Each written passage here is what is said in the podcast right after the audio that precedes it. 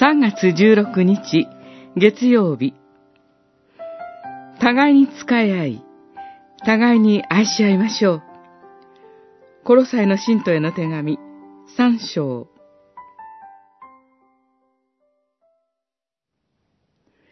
妻たちよ主を信じる者にふさわしく夫に仕えなさい。夫たちよ妻を愛しなさい。辛く当たってはならない。三章、十八節、十九節。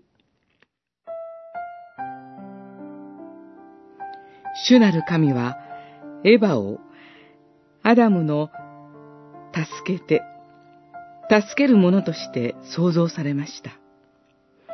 この助けてとは、神が妻エヴァを夫アダムに劣る存在としてお作りになったという意味ではありません。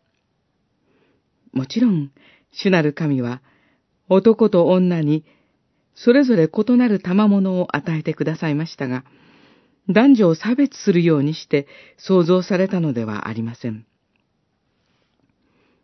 なぜなら、神はご自身にかたどって男と女とに創造されたからです。ですから、アダムとエヴァは本質的に等しい存在です。夫は優れているため、妻の上にあり、妻は欠けているため、夫に仕えるというような上下関係、主従関係はありません。ということで、妻は夫に仕え、夫は妻を愛するということには、頭と体が切り離せないように、相互補完的な意味が含まれているわけです。それぞれの賜物を生かして、互いに愛し合い、互いに使い合って、一つの体を作り上げるということです。